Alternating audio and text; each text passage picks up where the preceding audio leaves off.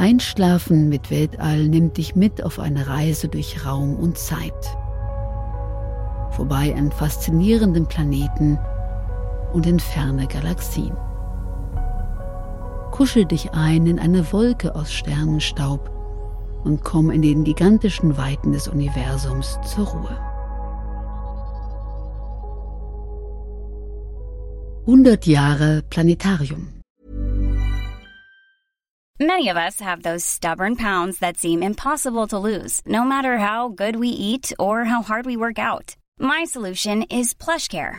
PlushCare is a leading telehealth provider with doctors who are there for you day and night to partner with you in your weight loss journey. They can prescribe FDA-approved weight loss medications like Wagovi and Zepbound for those who qualify. Plus, they accept most insurance plans. To get started, visit plushcare.com slash weight loss. That's plushcare.com slash weight loss. Wer etwas verstehen will, der möchte es begreifen. Und dies im wortwörtlichen Sinne. Jedes echte Verständnis der Dinge fängt ja mit der Berührung an. Auf unserer Erde lässt sich das wunderschön durchführen, doch bei den Sternen die müsste man sich ja vom Himmel holen, was, wie wir heute wissen, nicht ganz ratsam wäre. Einen Ausweg gibt es immerhin, das Modell. Doch wie baut man sich ein Modell des Sternenhimmels? Es waren griechische Naturphilosophen, die um 450 vor Christus erkannten, dass sich das gesamte Himmelsgeschehen auf ein System von Kreisen reduzieren lässt. Ausgangspunkt war der Gedanke, dass die Erde der ruhende Mittelpunkt des Kosmos ist. Man konnte sich also durchaus vorstellen, dass sich der Sternenhimmel als eine riesige hohe Kugel zentrisch um die Erde wölbt und um sie herumkreist, ebenso wie alle anderen Planeten, die Sonne und der Mond. So entstand sehr bald das erste im Wortsinne begreifbare Kosmosmodell, die Armillaarsphäre. Übersetzt heißt dieses geheimnisvoll klingende Wort Ringkugel. Es handelt sich also um ein kugelartiges Gebilde, das sich aus Ringen zusammensetzt, die die wichtigsten Linien und Bahnen des Himmels angeben. Äquator, vier Längenkreise, Ekliptik und Wendekreise. Wer sehr aufgeweckt war, dem gelang auch noch der Einbau der Mondbahn in die Ringkugel. Das Ganze drehte sich um eine Achse, die durch die beiden Himmelspole lief. Genau in der Mitte der Amaliarsphäre steckte die Erdkugel auf der Achse. Voilà, ein Weltall en Miniatur. Dieses hübsche Modell konnte man anfassen, man konnte es drehen und verfolgen, wie die Sonne einmal im Jahr durch den Tierkreis wanderte. Besonders hübsch war es natürlich, wenn man die Sonne als kleine verschiebbare Figur auf ihrer Bahn festklemmte und den Mond genauso. Die Armillaarsphäre funktionierte als Himmelsmodell so gut, dass sie für 2000 Jahre zum Attribut des Astronomen wurde. Kein Astronomenporträt des Mittelalters ohne Armillaarsphäre. Von der Ringkugel bzw. vom Ring war es nur ein kleiner Schritt zum Rad bzw. zum Zahnrad. Es ist bezeugt, dass schon um 250 vor Christus der Mathematiker Archimedes mechanisch bewegte Armillaarsphären und Himmelsgloben baute. Die Rädergetriebe verliehen dem bisherigen dreidimensionalen Kosmosmodell nun auch eine vierte, eine zeitliche Dimension. Die Drehung der Handkurbel setzte Sonne und Mond in eine Bewegung, deren zeitlicher Maßstab stimmte. Das Modell wurde zum Simulator, der auch über zukünftige Himmelsereignisse Auskunft geben konnte. Freilich war die Ameliarsphäre nicht vollkommen, denn erstens vermochte sie höchstens die Bewegungen von Sonne und Mond, nicht aber die komplizierten Bewegungen der Planeten darzustellen. Zweitens konnte sie keinen Maßstab für die Entfernungen angeben und drittens standen die Nutzerinnen und Nutzer gewissermaßen außerhalb des Himmelsgewölbes wobei doch keiner wusste, was sich dort eigentlich befand. Viel schöner wäre es doch, wenn man in diese Amliarsphäre hineinkriechen könnte, um das Himmelsgeschehen so zu sehen wie in der Natur. Und dabei den Sternen trotzdem näher zu sein und sie selber nach eigenem Belieben bewegen zu dürfen. In der Spätantike konstruierte der König der Sassaniden, Schapo I., um 250 nach Christus eine große Halbkugel aus einem Eisengirpe, die durch Glasfenster verschlossen war. Er konnte darin den Auf- und Untergang der Sterne beobachten und ihre Positionen markieren. Ähnlich ließ sich der habsburgische Kaiser Karl III. 1490 auf seinem Schloss in Linz eine Einrichtung ohne Glas bauen, die die Positionen von Himmelskörpern im dreidimensionalen Koordinatensystem verorten konnte. Obwohl es sich bei beiden Geräten um begehbare Halbarmilliarsphären handelt, waren sie keine Kosmosmodelle, sondern Peilgeräte.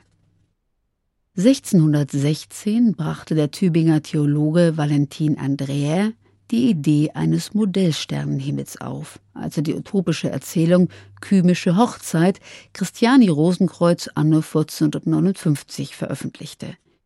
Hier beschrieb Andreae einen Initiationsritus, in dessen Verlauf der Protagonist, Christian Rosenkreuz, einen Saal betrat, in dem zentral ein großer, etwa 7,50 Meter durchmessender Erdglobus stand. Der Globus, fast zur Hälfte in den Boden eingelassen, konnte über Stufen erreicht werden und zeigte auf seiner Oberfläche eine Vielzahl von Orten und Ländern. In einer Luke konnte man in den Globus eintreten. Hier konnten vier Menschen auf einer runden Bank Platz nehmen und die Sterne betrachten, die durch Edelsteine dargestellt wurden. Der Erdglobus und der Sternenhimmel wurden so zu einem beweglichen Riesenmodell vereint. Es dauerte nicht lange, da wurde Andreas literarische Utopie zur handfesten Wirklichkeit. 1650 ließ Friedrich III., Herzog von Schleswig-Holstein, in den Gartenanlagen seines Stammsitzes Schloss Gottorf ein Lusthaus errichten, das Sommerfrische und Science Center in einem war. Im Obergeschoss befand sich eine kleine Wohnung für die Herzogsfamilie, im Erdgeschoss ein großer Saal, in dem ein riesenhafter Globus nach Andreas Idee entstand. Von außen Erdglobus, von innen Himmelsgewölbe. Durch eine kleine Luke konnte man hineinklettern, auf einer runden Sitzbank Platz nehmen und den Sternenhimmel samt Sonnenlauf um sich herumkreisen lassen. Hierzu erhielt der Globus einen Hybridantrieb, von innen durch eine Handkurbel, von außen durch ein Wasserrad, das im Keller des Lusthauses verborgen war und seine Kraft durch einen Getriebestrang an den Globus weitergab. Der Gottorfer Riesenglobus wurde zum ersten Ort des immersiven Erlebens. Betrachtende waren in diesem Illusionsmodell eingeschlossen und nahmen an ihm teil.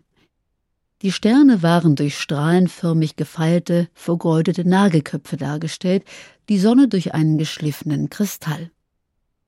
Das vielbestaunte Wunder seiner Zeit ist dementsprechend, zum Teil sogar durch Show-Effekte erweitert, in den nachfolgenden Jahrzehnten mehrfach in abgewandelter Form kopiert worden. Ein echtes Planetarium war der Globus aber nicht, denn ihm fehlten die namensgebenden Planeten. Deren Bewegungen waren zu kompliziert, als dass man sie in der großen Hohlkugel hätte darstellen können. Der Gottdorfer Herzog Friedrich wusste das wohl, denn fast zur selben Zeit gab er ein Uhrwerk in Auftrag, das die Bewegungen der Planeten modellhaft darstellen konnte. Es wurde Sphäre Copernicana genannt, die kopernikanische Kugel. Wie bei einer Armilliarsphäre standen Besucherinnen und Besucher außerhalb des Kosmos, schauten durch die Ringe der Kugel in das Innere und sahen dort die Planeten auf ihren Bahnen um die Sonne kreisen.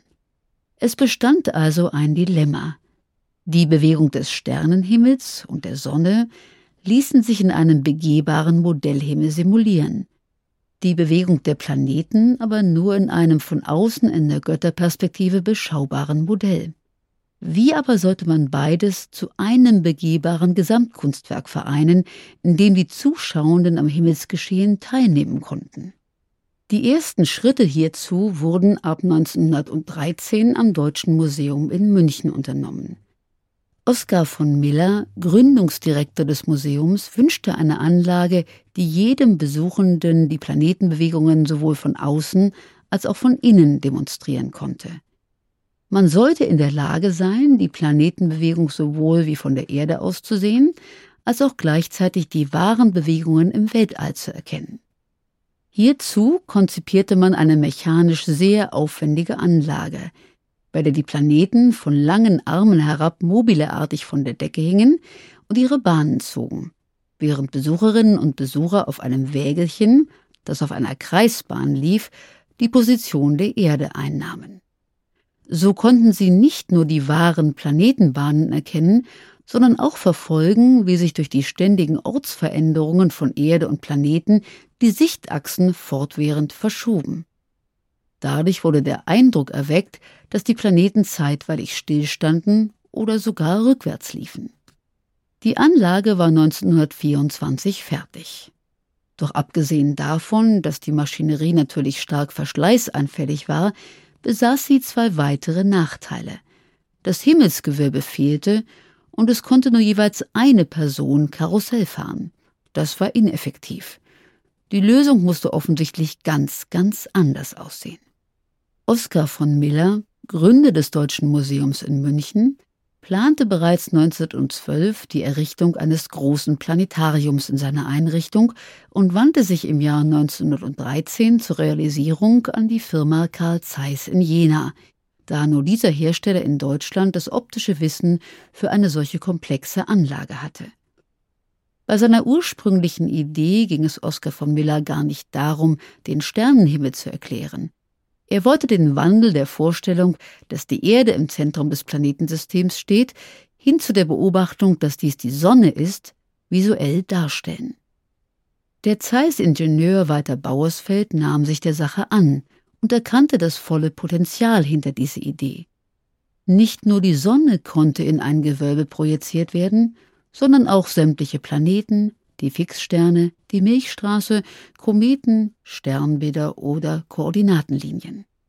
Es bedurfte einer fünfjährigen harten Arbeit durch eine Spezialistentruppe bei Zeiss, bis der Planetariumsprojektor vorführbereit war. Denn was musste man nicht alles bedenken? 3000 Sterne sollten leuchten, jeder an seinem richtigen Ort und in der richtigen Helligkeit. Selbst die Kinder von Walter Bauersfeld waren in die Arbeit eingebunden. Sie mussten am Küchentisch Kartonmodelle der einzelnen Sternfelder ausschneiden und die Löcher für die Sterne einstechen, aus denen dann probeweise der gesamte Sternenhimmel entwickelt wurde. Sieben Extraprojektoren für Sonne, Mond und fünf Planeten mussten deren Bewegungen am Firmament in genau den richtigen Zeiten, Neigungen und Geschwindigkeiten simulieren, was für jeden einzelnen Projektor ein komplexes Zahnradgetriebe bedeutete. Sechs Sonderprojektoren zeigten die wichtigsten Himmelslinien. Ausgeklügelte Blendensysteme sorgten dafür, dass alle Himmelsobjekte am Horizont verloschen.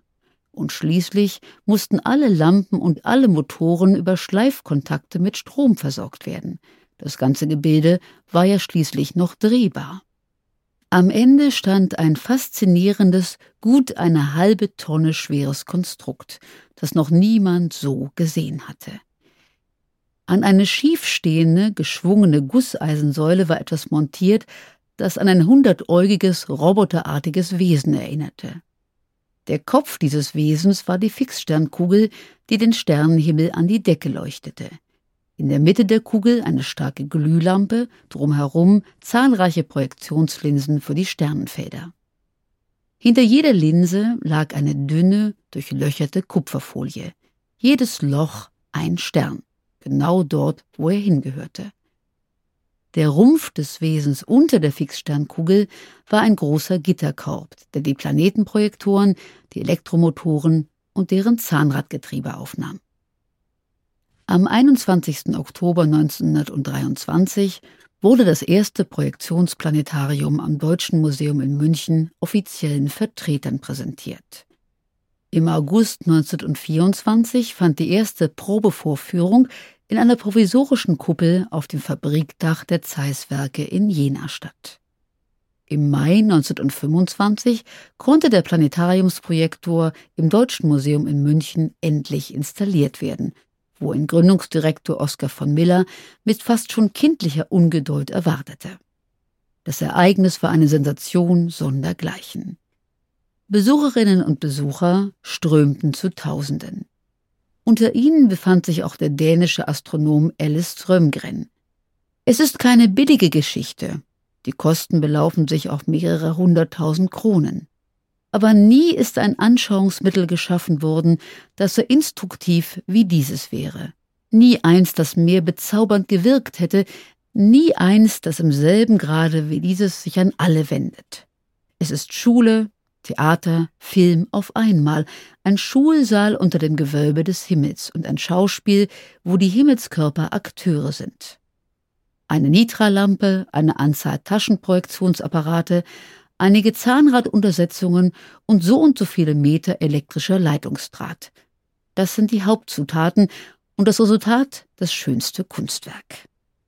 Der erste Planetariumsprojektor war kaum betriebsbereit, da arbeitete Bauersfeld in Jena schon an einer fundamentalen Erweiterung. Denn Modell 1 vermochte nur den Nordsternhimmel zu zeigen. Der Gedanke lag also nahe, das Gerät um eine zweite Fixsternkugel zu erweitern, um auch den Südsternhimmel projizieren zu können. Modell 2 erhielt dementsprechend ein hantelförmiges Aussehen und erinnerte nun vollends an ein futuristisches Raumschiff. Das Vorführpersonal saß am hohen Katheder an den Schaltknöpfen und setzte göttergleich das Universum in Gang. Der Projektor war eingehängt in einer turmhohen Gitterkonstruktion, die auf Rädern und Schienen in die große Planetariumskuppel geschoben werden konnte. Für die Besucherinnen und Besucher war sein Anblick gewöhnungsbedürftig. Irrtum hin, Erkenntnisse her, mit dem Modell 2 konnte man nun für ein geringes Entree eine Weltreise unternehmen und den Sternenhimmel für jeden Ort der Erde bewundern. Nicht nur dies. Modell 2 vermochte auch die Sternbilder figürlich darzustellen und verschiedenfarbige Lampen mischten eine realistische Himmelshelligkeit und Farbe in die Kuppel. Weitere Verbesserungen folgten. Aus dem Modell 1 entwickelte Zeiss Ende der 30er Jahre ein kleines Schwestermodell, das liebevoll ZKP genannt wurde, Zeiss Kleinplanetarium. Es zeigte nur den Nordsternhimmel und kam ganz ohne Getriebe und Motoren aus. Die Planeten mussten über Spiegel von Hand in ihre aktuellen Positionen gestellt werden. Das ZKP sollte allein dem Unterricht an den nautischen Hochschulen dienen, ein Sternsimulator für didaktische Zwecke und schon ein ferner Vorläufer des Raumflugsimulators. Mit dem Planetarium entstand zugleich ein völlig neuer Gebäudetyp, der die Architektur vor knifflige konstruktive und reizvolle gestalterische Aufgaben stellte. Doch die hohen Baukosten führten dazu, dass am Vorabend des Zweiten Weltkriegs nur neun Großstädte in Deutschland ein Planetarium besaßen. Bis auf das Planetarium in Jena wurden alle im Krieg zerstört. Das nachfolgend beginnende Raumfahrtzeitalter sorgte im geteilten Deutschland auf beiden Seiten für ein spürbares Aufleben des Interesses an der Astronomie in der Bevölkerung. Während die BRD sich hauptsächlich auf den punktuellen Bau von Großplanetarien in den Großstädten konzentrierte, kam es in der DDR zu einer flächendeckenden Verbreitung von Kleinplanetarien auch in den Mittel- und Kleinstädten. Das hatte seinen Grund darin, dass die Astronomie hier als Schulpflichtfach eingeführt worden war. Aus dem nautischen Schulprojektor ZKP entstand so ein Miniaturmodell, das ZKP 2. Dies konnte fast alles leisten, was sein Vorbild machte, war aber so einfach und robust konzipiert, dass jeder Lehrer und jede Lehrerin einer polytechnischen Oberschule es bedienen und damit unterrichten konnte. Das ZKP 2 entwickelte sich zu einer Art Exportschlager und wurde in alle Welt geliefert. Mit diesem Kleinplanetarium besaß man ein unschlagbares didaktisches Mittel. Die Sterne als ästhetisches und emotionales Moment dienten als Hintertür, um Kindern die Welt der Naturwissenschaften zu eröffnen. Doch nicht nur Schulkinder lernten im Planetarium, auch Astronauten und Astronautinnen wie Kosmonautinnen und Kosmonauten wurden an diesen Geräten trainiert, um auf ihren Raumflügen Richtung und Kurs des Raumschiffes anhand der Sterne sofort erkennen zu können. Natürlich war es noch immer ganz vom pädagogischen und manuellen Geschick des vorführenden Personals abhängig, ob die Stunde im Planetarium zu einem pädagogischen Volltreffer oder zu einem gähnend langweiligen Flop geriet.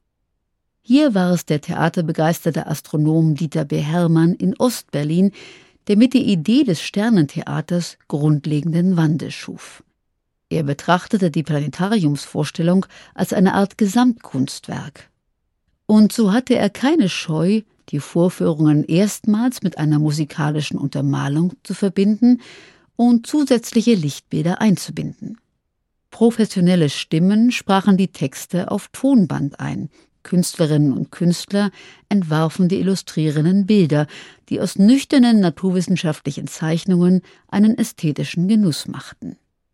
Aus der Planetariumsvorführung wurde im Berliner Zeiss Großplanetarium eine automatisch gesteuerte multimediale Veranstaltung, die auf Knopfdruck startete.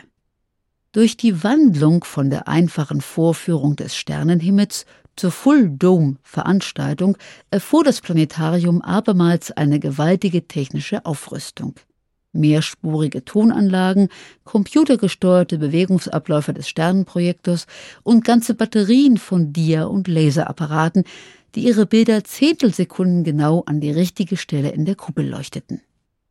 Der große Planetariumsprojektor erfuhr ebenfalls eine bedeutende Wandlung. Man empfand das Riesengerät in der Mitte zunehmend als störend, da es die Sicht behinderte. Es musste kleiner und kompakter werden. So werden Planetariumsgeräte heute zunehmend kugelförmig und besitzen längst nicht mehr die Abmessungen, die sie noch vor wenigen Jahrzehnten hatten. Auch die Lochprojektion wurde verlassen. Heute nutzt man eine Glasfaseroptik, die jeden Stern am künstlichen Himmel genau wie in der Natur zwar gleich groß, aber verschieden hell erscheinen lässt. Die Planetenprojektoren stehen nun separat neben der Sternenmaschine. Sie werden durch computergesteuerte Schrittmotoren bewegt und können die Position der Wandelsterne viel genauer darstellen als die alten zahnradgetriebenen Taschenlampenprojektoren. Heute ist das Planetarium eine Art multimediales Veranstaltungsgehäuse und aus Dieter B. Hermanns Sternentheater in Berlin ist heute Europas modernstes Wissenschaftstheater geworden. Längst beschränken sich die Programme nicht mehr auf den Sternenhimmel.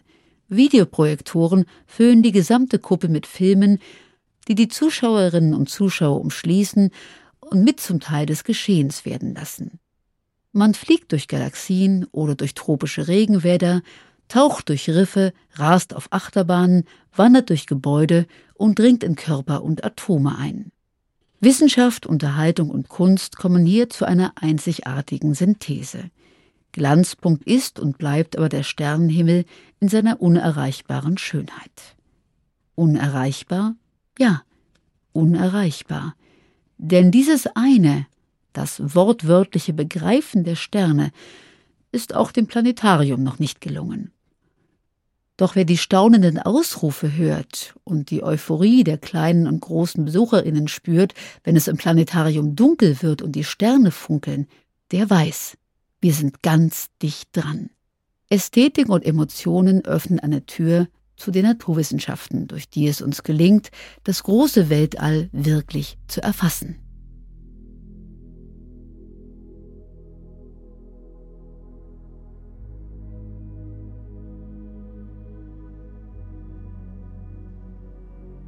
Wenn dir dieser Podcast gefällt, abonniere und bewerte uns in deiner Podcast-App. Aktiviere die Glocke und verpasse keine neue Folge. Besuch uns auch auf Instagram unter Einschlafen mit Podcast und bei planetarium.berlin. Denn dieser Podcast entsteht gemeinsam mit der Stiftung Planetarium Berlin, produziert von Schönlein Media und gelesen von mir, Monika Stasche.